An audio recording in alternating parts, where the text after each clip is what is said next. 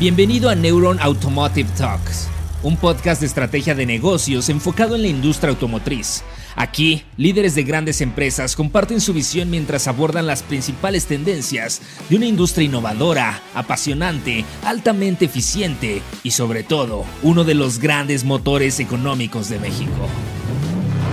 Arrancamos. Bienvenido a todo el público a una conversación más de Neuron Automotive Talks. Pues hoy estamos muy contentos de estar con un líder de opinión, un grande del sector automotriz, el ingeniero Guillermo Rosales, quien es el presidente de la AMDA, la Asociación Mexicana de Distribuidores de Automotores, quien sin duda han estado teniendo muchísima actividad atendiendo todos los importantes cambios que esto le ha implicado a los distribuidores y a todos los que están en el ecosistema eh, automotriz. Estimado Guillermo, pues muchas gracias, un gusto estar aquí contigo. Bienvenido. El gusto es mío, Franco, y verdaderamente agradecido por la oportunidad de tener esta conversación.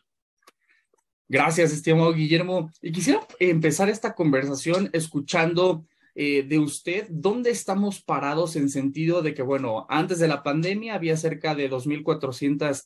agencias registradas. Hoy, ¿cómo estamos? Hubo evidentemente agencias que no sobrevivieron a estos retos, a estos conflictos, pero también veíamos grupos que seguían abriendo este, agencias, pisos de venta, hasta la fecha siguen haciéndolo. ¿Dónde estamos parados en, en, en este sentido? ¿Cómo está la balanza? La oferta en cuanto al número de distribuidores y los puntos de venta es muy dinámica. En efecto, la pandemia y la crisis económica posterior ha eh, tenido una consecuencia negativa para algunas empresas, algunos eh, puntos de venta que han sido cancelados, fusiones eh, entre lo que eran sucursales y quedando únicamente la matriz eh, pero en términos eh, generales podemos describir que la mayor parte de las empresas eh, distribuidoras salieron avante de la crisis y con la llegada de nuevos jugadores justo a partir del 2020 que se detonó la pandemia de COVID-19, se ha venido incrementando el número de distribuidoras atendiendo a este hecho, la llegada de, nuevos ofertantes. En términos generales, eh, creo que en, balance eh, sigue habiendo una competencia muy fuerte y, eh, por supuesto, el interés de los distribuidores para seguir incrementando sus servicios. Qué, interesante que a pesar de todos los retos, los distribuidores han logrado mostrar esa solidez y, el sector en general de, resistencia, de, competitividad para poder seguir adelante. Y dentro de estos retos, pues definitivamente está todo el tema de la economía digital, de los cambios en los, en los pisos de venta, en los grupos, todas estas iniciativas que existen. En ese sentido, estimado Guillermo, quisiera preguntarle, ¿dónde están los retos más difíciles para sumarnos a la transformación digital? Yo creo que es evidente, ¿no? Que es algo que se tiene que hacer sí o sí, pero ya en el momento de aterrizarlo a las actividades y a las operaciones, vemos grupos que se han digitalizado de manera eh, eficiente y tal vez otros que eh, han, tenido algunas trabas. En ese sentido, ¿cuáles son esas trabas eh, que los, los distribuidores todavía están enfrentando y también escuchar que, cómo ahí la AMDA les da un acompañamiento para mejorar en ese sentido? Este podcast es presentado por Kikoya, tecnología que conecta tu financiera con cientos de agencias en todo el país. Únete a Kikoya Hub para recibir solicitudes digitales de crédito automotriz de las principales agencias y portales de seminuevos y de acuerdo al perfil que buscas. Solicita tu prueba gratuita en la descripción de este podcast o en kikoya.io. De retos, algunos eh, de muy corto plazo, inmediato, otros eh, que apuntan a una atención eh, permanente en el largo eh, plazo y algunos otros eh, coyunturales que tendremos que ir también sorteando. Por ejemplo, en este momento nos encontramos todavía inmersos dentro del choque de oferta que como consecuencia de la pandemia afectó la producción de vehículos a nivel mundial. Ya ha sido muy comentado en este medio por parte de otros actores la disminución en la cadena de proveeduría, la falta de componentes, la distorsión de las cadenas logísticas. Y eso nos ha llevado a que durante 2021 y 2022, en los que se supone que eh, tendríamos una franca tendencia de recuperación de la caída en ventas del 2020, pues no ha sucedido así. Ha sido un eh, periodo de estancamiento justo a partir de junio, mayo, junio de este 2022, empezamos a visorar un eh, ligero repunte en el suministro de vehículos para nuestro mercado y eso nos ha permitido ir teniendo ya resultados favorables en comparación con el mismo mes del año pasado, lo cual en el mes de septiembre, al cierre de septiembre, con las ventas acumuladas a lo largo del 2022, ya nos colocan 2.7% por arriba de lo que se había vendido en el mismo periodo del 2021. Sin embargo, pues estamos todavía 18% abajo de lo que era eh, la venta para el mismo periodo en el 2019. La expectativa que tenemos es que esta eh, ruta hacia la normalización de la oferta continúe presentándose de forma moderada mes a mes hasta que eh, podamos tener ya un suministro estabilizado hacia el segundo semestre del próximo año. Y esto con mayor foco en eh, los productos eh, originados en Asia, principalmente en China, que eh, se ha constituido como el, el principal punto de suministro de vehículos para nuestro mercado. Seguimos teniendo afectación en la manufactura con origen local. Norteamérica ha sido la región más afectada por estas distorsiones en las cadenas de suministro pero igualmente eh, creemos que es posible mantener esta eh, ruta hacia la normalización, te repito, de forma muy gradual, muy moderada, mes a mes. Y esto nos coloca ante un eh, reto importante porque las condiciones económicas en el mundo y en particular en nuestro país, sobre todo con el factor de un alto índice inflacionario, está presionando la capacidad de compra de los consumidores, enfocándonos en este caso a los compradores potenciales de vehículos. Entonces, estamos viendo una situación especial en la que al tiempo que estaremos superando esta crisis de oferta, estamos entrando a una crisis de demanda, de tal suerte que en números totales, eh, viendo la, la, ruta de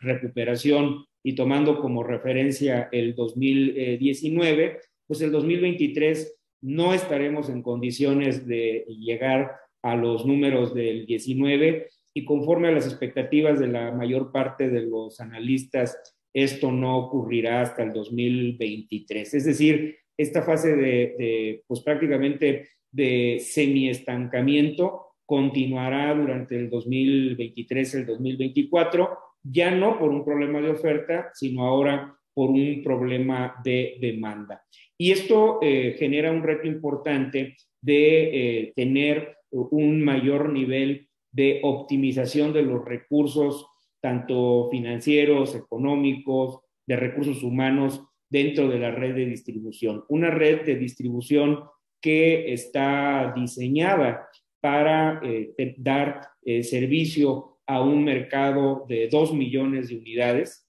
y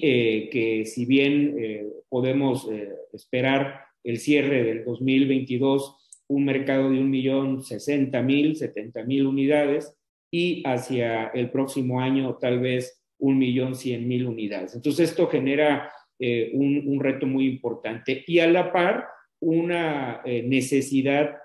de adecuarnos a los requerimientos de los consumidores de tener un mayor acceso a los canales digitales. Eh, no fue derivado de la pandemia de COVID-19 que eh, se tuvieran las inversiones en canales digitales, ya veníamos haciendo esta transición, eh, pues, cuando menos desde el inicio de este siglo, lentamente, pero sí definitivo que la pandemia revolucionó no únicamente los requerimientos, la, necesidad de utilizar los canales digitales, sino que posteriormente en esta etapa de normalización, pues eh, el consumidor se quedó acostumbrado a utilizar cada vez más estos canales eh, que le permiten mayor libertad en la administración de su tiempo, un acceso más rápido para poder comparar la información de los diferentes eh, competidores y no únicamente competidores del producto automotriz, sino también de los productos financieros que integran el ecosistema eh, de adquisición de un vehículo, crédito, financiamiento, garantías extendidas, eh, que conforman la decisión final de un consumidor que está buscando un vehículo. Y esto que se dice muy fácil, pues requiere de una adecuación dentro de la organización de los distribuidores de automotores, eh, tanto en infraestructura física, eh, toda la parte correspondiente a los equipos y también en sistemas. Hay una oferta muy amplia en este momento de software eh, para poder atender estos requerimientos eh, pero también en, la medida en la que se amplía la oferta, la toma de decisión eh, es mucho más eh, compleja y en ese reto nos encontramos en este momento como sector, avanzando ante una competencia innovadora que la mencionabas antes de que empezáramos la entrevista y que se viene a colocar ya como un actor eh, claro, sobre todo en el mercado de vehículos eh, seminuevos, que son los nuevos marketplaces que están en el, en el, ámbito eh, digital y cada vez cobrando una atención mayor por parte de los consumidores. Y es en este punto en el que para la red de distribuidores se abre una oportunidad muy importante. En comparación con lo que ocurre en eh, mercados maduros, como es el caso de Estados Unidos, e incluso similares al, nuestro como eh, Brasil. En México tenemos un bajo índice de participación, eh, hablando de las redes de distribuidores, en el mercado de vehículos seminuevos. La mayor parte de las transacciones se dan en el ámbito de la informalidad, bien sea compra-venta entre particulares o utilizando canales informales como los tianguis, eh, los periódicos que todavía siguen teniendo una eh, importante eh, difusión de ofertas. Y en este sentido, tenemos un, un, margen muy, muy importante para poder crecer, generar negocios más confiables para los clientes, un acceso garantizado a un vehículo en cuanto a sus condiciones físico-mecánicas que eh, la red eh, de distribuidores ofrece, también seguridad jurídica, eh, protegida esta operación de compra-venta en un contrato debidamente registrado ante Profeco y por supuesto acceso a financiamiento. Y esto que se ha venido haciendo en los pisos de venta de las agencias, de las empresas distribuidoras, pues cada vez es más relevante que se pueda recorrer un buen trecho del proceso de compra-venta en los canales eh, digitales. Y como bien lo comentas, hay algunos grupos que van más adelante dentro eh, de esta eh, adecuación a las nuevas condiciones de mercado, otros un tanto más rezagados, pero en general la constante es el convencimiento que tenemos que estar dentro de esta oferta digital complementada, por supuesto, como debe de ser, con eh, una atención eh, personal ya en el piso de venta a la hora de concretar el cierre de la operación y la entrega del producto. Así es que son eh, tiempos muy dinámicos que requieren un alto nivel de concentración, de atención por parte de los propietarios, de los directores de las agencias, por supuesto la compenetración de todo el personal y eh, todo ello sin dejar de lado que de la, parte que corresponde al consumidor también estamos viendo grandes cambios. La mayor contribución en cuanto a las compras de vehículos ya se están dando en lo que toca a la generación calificada como millennials, centennials y en este caso eh, los requerimientos de servicios que están eh, presentes dentro de, su exigencia como consumidores, pues son los que tenemos que estar brindando. Qué, gran análisis muy completo de todo lo que está sucediendo en el sector, nos acabas de compartir, eh, eh, Guillermo. Y, en ese sentido, tocas este punto de, de, las generaciones. Hay una palabra que está sonando muchísimo, que está muy de moda en, este, en, los, espacios, en los espacios de discusión y es, y es la de la omnicanalidad que justo nos dice, bueno, a quien le gusta ir a las agencias a hacer su prueba de manejo, siguen existiendo estos showrooms, quien prefiera comenzar su investigación del vehículo que quiera comprar, empieza en internet, a lo mejor concreta en el showroom y quien desee una experiencia 100% digital, prácticamente como comprar algo, algo en algún marketplace, eh, ya lo está haciendo con los vehículos. Y en este sentido, en estos mix, eh, eh, Guillermo, quisiera preguntarle, bueno, ¿cuáles van a ser estos, estos canales que van a agarrar más fuerza? ¿Qué, ¿Qué tan bien ha sido aceptado el e-commerce total por parte de la gente? Es decir, gente que está dispuesta a comprar un vehículo 100% en canales digitales. ¿Esto va a ir creciendo? ¿Cómo se va a ir eh, completando eh, este mix de, distintos canales que ahora ya atiende el distribuidor?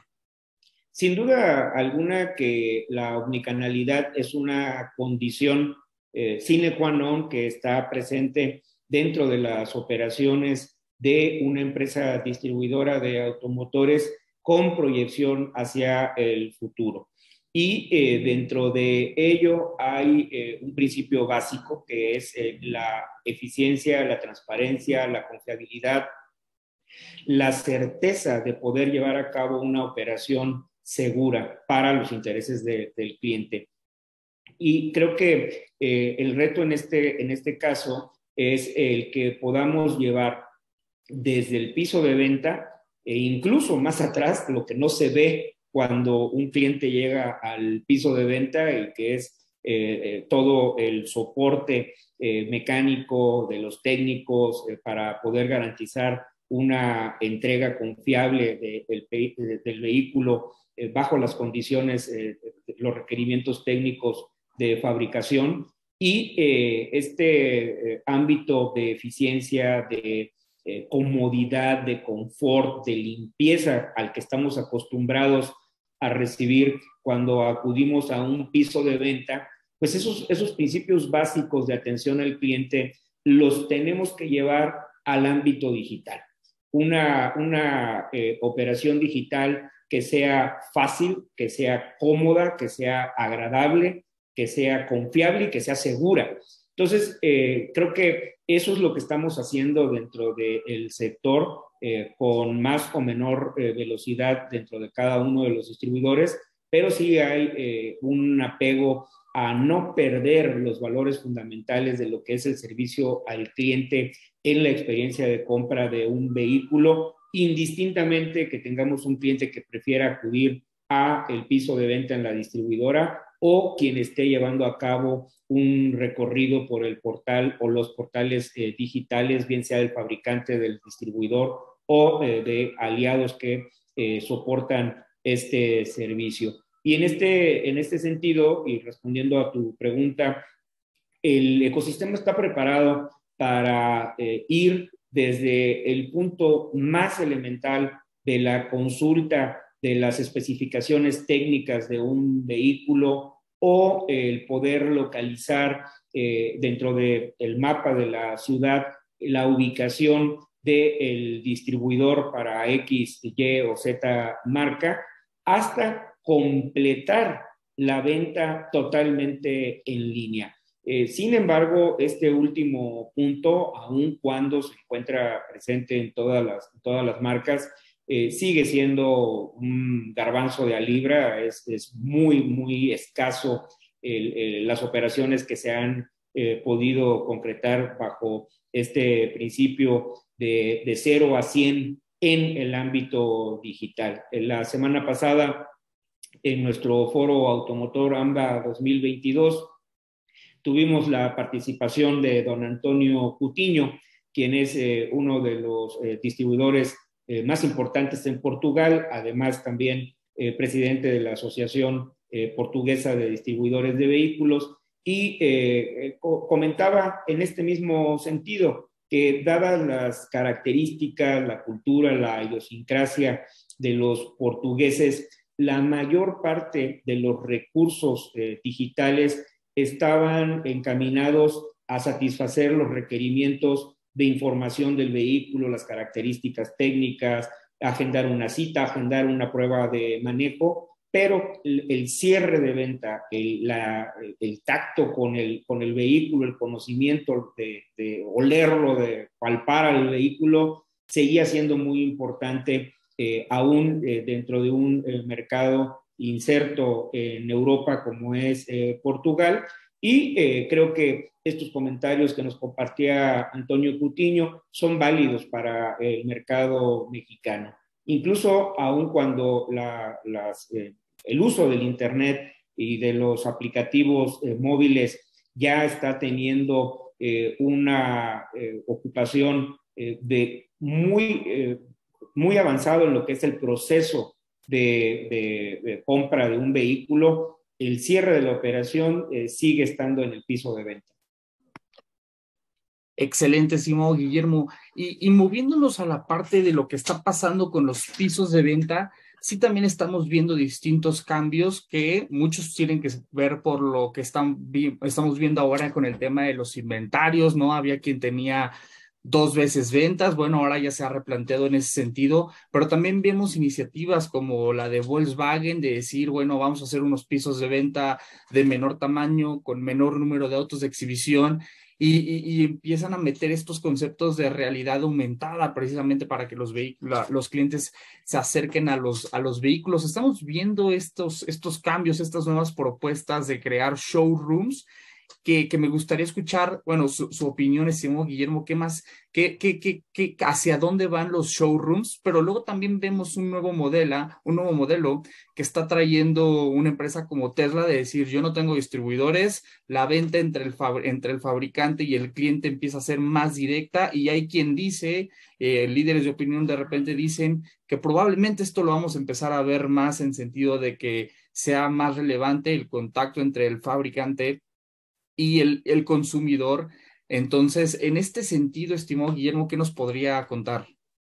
empiezo por esto último, el modelo Tesla. En conversaciones que he tenido oportunidad de llevar a cabo con diferentes actores de la industria automotriz, tanto ejecutivos de las empresas fabricantes, por supuesto nuestros asociados e incluso eh, estudios de opinión en Estados Unidos eh, por parte de la Asociación eh, de, Distribuidores en aquel eh, país,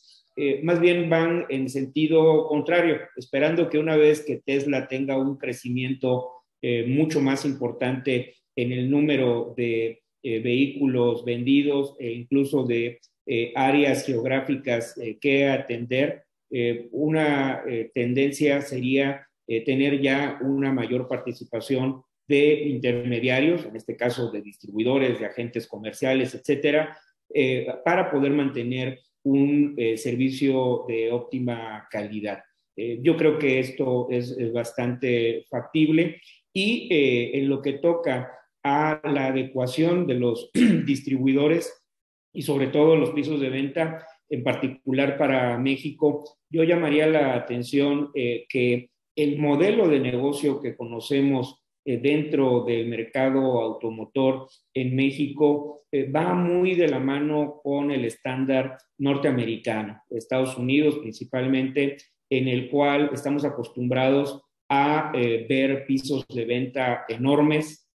con una amplia gama de inventario y ubicados, en el caso de México, en los puntos de mayor valor comercial dentro de una ciudad y de eh, más fácil acceso. Esto no es eh, viable, no es sostenible en términos económicos en el largo plazo y eh, genera la necesidad de ir gradualmente modificando hacia esquemas como los que tú ya comentabas. Una disminución del número de metros cuadrados, claro, esto sin perder los valores que te comentaba hace algunos momentos de eh, eficiencia, de limpieza, eh, de, transparencia en eh, el conocimiento de los vehículos. Y cuando vemos también lo que comentábamos con anterioridad, los mayores requerimientos de inversión y la mayor utilidad por parte del cliente de los canales digitales, pues es necesario repensar el modelo. Ah, estos palacios de cristal que consumen una eh, gran cantidad de capital y que no necesariamente se amortizan adecuadamente en el, en el tiempo, eh, pues es preferible tener un, eh, un, piso de venta más adecuado a las necesidades actuales y por otro lado, una mayor inversión, un mayor foco en mejorar los canales digitales. Entonces yo creo que esto es una, una tendencia, vamos a ir viendo eh, pisos de venta cada vez de menor tamaño, un uso más eficiente de eh, los eh, recursos y complementado con experiencias digitales como la tercera dimensión y por supuesto el acceso de la, a la información dentro de la palma de la mano a través de los teléfonos inteligentes. Qué interesante escuchar hacia dónde vamos y que ya estamos viendo estos ejemplos de manera tangible con algunos jugadores en la, industria. Y moviéndonos a un tema que ya por acá ha salido, que, creo que vale la pena profundizar, el cual es el financiamiento. Vemos cómo pues más del 70% de los financiamientos los otorgan las financieras de marca, dejando un veintitantos por ciento a los bancos para poder ellos participar en el juego, pero también en el mundo del, del de los bancos, de los servicios financieros, el top 5 bancos tienen más del 80%. Entonces, entonces vemos este, una competitividad muy, muy fuerte que se cruzan este, e, estos dos mundos. Y en ese sentido también vemos al consumidor que el 70% de nuestra población no tiene el perfil que los bancos están buscando. Vemos gente que no comprueba ingresos, que no tiene un buen historial o que ni siquiera tienen historial pero si quieren, si quieren también ellos estrenar su auto, si quieren acercarse con los distribuidores y necesitan de un financiamiento, y ya estamos viendo estas tecnologías integradoras que vienen precisamente a poner un piso parejo, pero también democratizar la forma en la que, en la que nos, nos acercamos a los financiamientos. ¿Qué han visto en este sentido, estimado Guillermo? Eh, ¿Vamos a ver cambios importantes en el mundo del crédito automotriz? O será algo todavía que nos va a llevar un poco más de tiempo?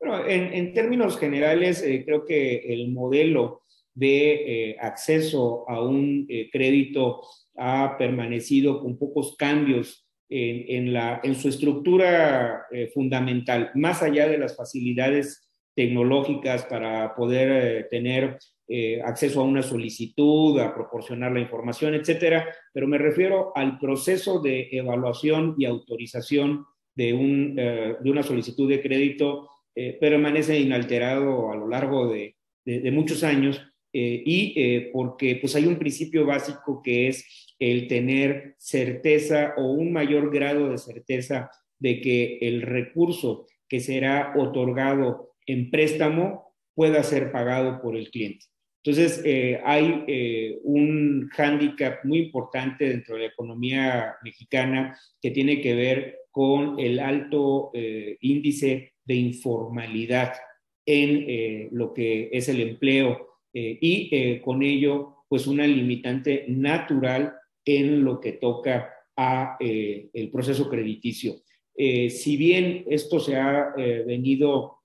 afinando, complementando con eh, otros, otras fuentes de información eh, para poder eh, tener una idea más clara de los ingresos, de los egresos de un, de un solicitante de financiamiento, sigue estando muy, muy marcada como limitante la informalidad. Por eso es que no es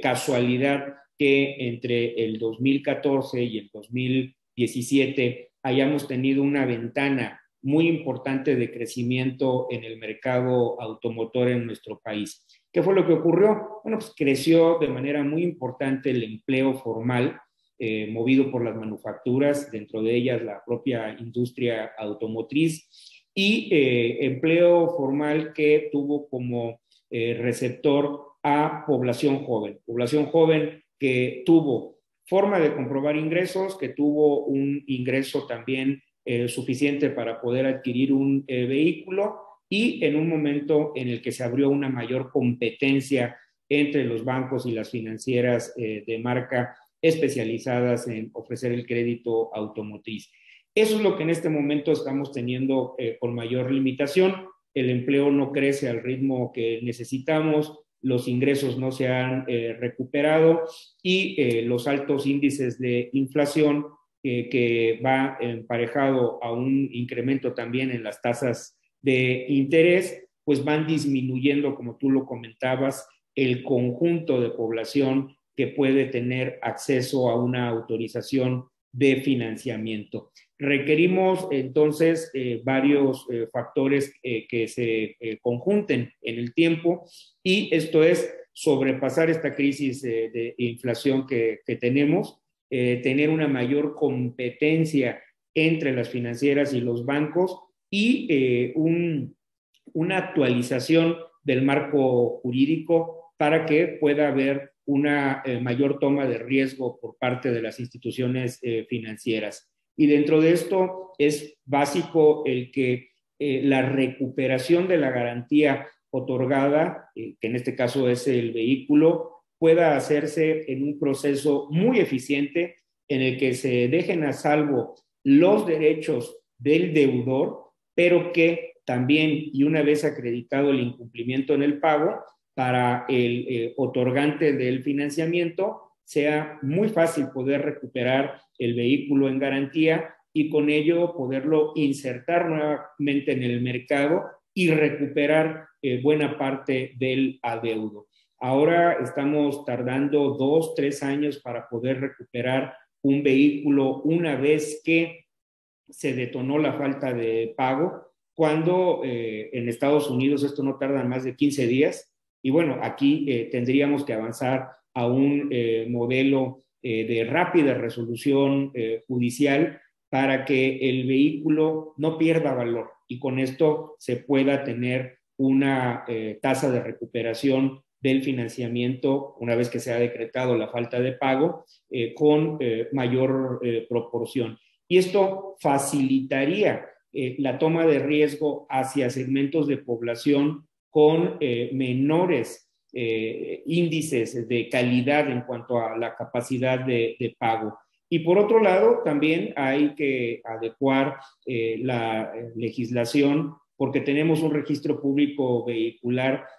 inexistente para efectos de consulta de información un vehículo que está financiado, no es posible eh, tener eh, la información en el repube eh, si tiene una garantía. Por lo tanto, los, fraudes, los vehículos clonados, los vehículos robados, generan mucha incertidumbre y de nueva cuenta un obstáculo para una mayor toma de riesgo por parte de las instituciones crediticias. Y eh, una tercera reforma necesaria es la actualización de eh, la eh, ley de las sociedades de información crediticia, lo que da el marco regulatorio para la operación del buro de crédito, del círculo de crédito y algunas empresas de este tipo que ofrecen este servicio.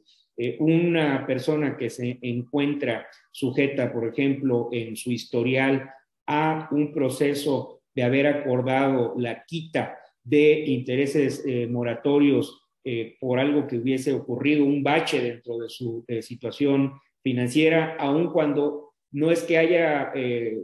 hecho caso omiso de su compromiso, simple y sencillamente llegó a un arreglo con la institución financiera, bueno, pues esa persona no puede tener acceso a un financiamiento nuevo sin que le tengan que castigar con un alto nivel de reservas en, la, en la operación del financiamiento. Es un poquito técnico, pero se vuelve complejo, eh, pero sirve para ilustrar todo lo que tenemos todavía para poder eh, tener un esquema que facilite la realización de negocios. Eh, muchas veces es muy sencillo decir, es que los fabricantes este, no dan las facilidades para tener un mayor acceso al financiamiento o los bancos están muy cerrados dentro de sus autorizaciones y desconocemos todo lo que hay eh, detrás dentro de, este ecosistema que no ayuda, que no facilita eh, que tengamos un flujo mucho más dinámico de financiamiento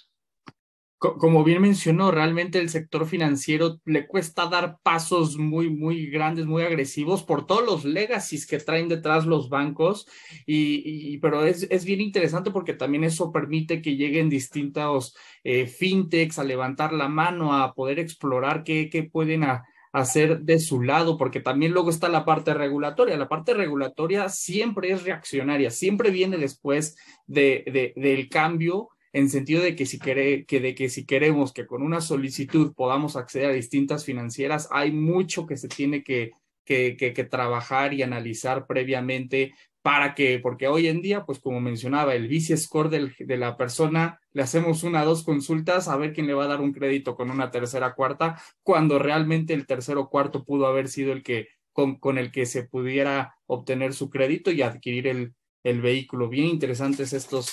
temas, estimado Guillermo. Pues eh, ya un poquito para, para ir cerrando, y pues ya vamos a, vamos, nos, vamos preparando para la llegada del 2023 y yo creo que por acá el público quisiera saber su opinión de qué nos espera, cómo nos va a ir con los inventarios, con estas tendencias que estamos hablando, los semiconductores, qué, qué, qué nos espera, que ya nos habló un poquito de expectativas en cuanto a si vamos a estar todavía arriba del millón, pero sin mucho crecimiento. ¿Qué más? ¿Qué más nos podría compartir, estimado ingeniero? Bueno, creo que todos estos eh, temas estarán dentro de la Agenda 2023, una eh, tendencia marcada a la recuperación de la oferta que eh, de no ocurrir algún otro evento global que ponga en riesgo las cadenas de suministro, eh, las redes eh, logísticas. Eh, es muy, muy probable que hacia el segundo semestre del 2023 podamos tener ya una casi normalidad en el suministro de vehículos, sobre todo para nuestro mercado. Sin embargo, como ya lo apuntaba, y lo, lo reitero, a la par estamos observando un debilitamiento de la capacidad de compra de los consumidores potenciales de vehículos en nuestro país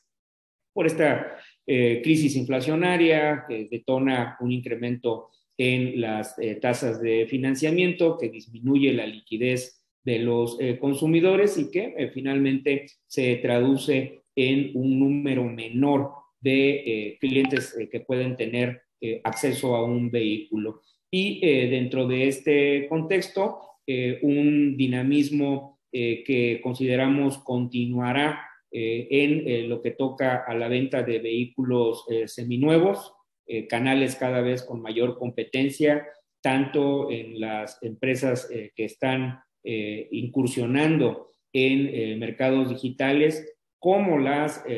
las operaciones de los distribuidores tradicionales que están fortaleciendo sus canales de venta de vehículos seminuevos dentro de este ecosistema que te comentaba, atendiendo la integralidad tanto de la venta física como el acceso a través de canales eh, digitales. Y eh, pues el mayor de los ánimos para eh, poder aprovechar todas estas oportunidades. Sabemos que son momentos críticos, difíciles, pero dentro de todo ello hay oportunidades para ampliar los negocios y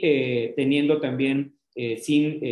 perder de vista, eh, lo que representa para nuestro sector la amenaza de una creciente entrada de basura automotriz eh, proveniente de Estados Unidos, que estará teniendo este año una cifra superior a un millón de unidades, eh, tanto por lo que hace a la regularización del contrabando autorizada por el presidente López Obrador, como a la importación legal de eh, algunos vehículos, algunos está hablando de más de casi 200 mil vehículos que serán importados legalmente y estaremos acercándonos a un millón de eh, vehículos por arriba de lo que estábamos esperando todavía hace algunas eh, semanas de mantenerse hasta el 31 de diciembre, como en este momento está autorizado el decreto de regularización de los vehículos ilegales, con un riesgo muy grande de la tentación política electoral para que el gobierno del presidente López Obrador mantenga en 2023 abierta la regularización. Entonces, eso es una bomba de tiempo, no la, no la descartamos como una amenaza, una de las amenazas más importantes para nuestra actividad del próximo año. Ya nos compartía las cifras de precisamente esos vehículos ilegales que en algún otro momento nos decía llamarles vehículos chocolates, escucha muy romántico para lo que realmente es, es, es, es este es, es, basura, es un problema que llega al sector. Y, en ese sentido, eh, ¿qué, va a significar esto para los comercializadores de, vehículos? Sabemos que están en muy malas condiciones, la gran mayoría de estos vehículos están en calidad de pérdida total, terminan en las manos de bandas criminales. ¿Y qué, qué, qué, qué, otras cosas son las que ustedes están viendo en cuanto a cómo afecta esto? Bueno, también para el sector, para el distribuidor, para el mismo cliente, ¿qué más nos podría compartir en ese sentido? Para los propietarios de vehículos adquiridos legalmente, genera una disminución en el valor de su vehículo ante la saturación de la oferta y ante la posibilidad legal de que estos vehículos se inserten en el mercado. Es decir, se pueden comprar, se pueden vender y eh, con ello pues se saturan los canales de, oferta y eh, genera eh, una disminución del precio de los otros vehículos, los vehículos que fueron adquiridos legalmente. Nos genera presiones muy importantes para la infraestructura urbana en nuestras ciudades de por sí obsoleta y con una franca tendencia de deterioro. Y por otro lado, en términos ambientales, igualmente tiene un impacto muy, muy relevante sobre todo que los vehículos que mayormente se adquieren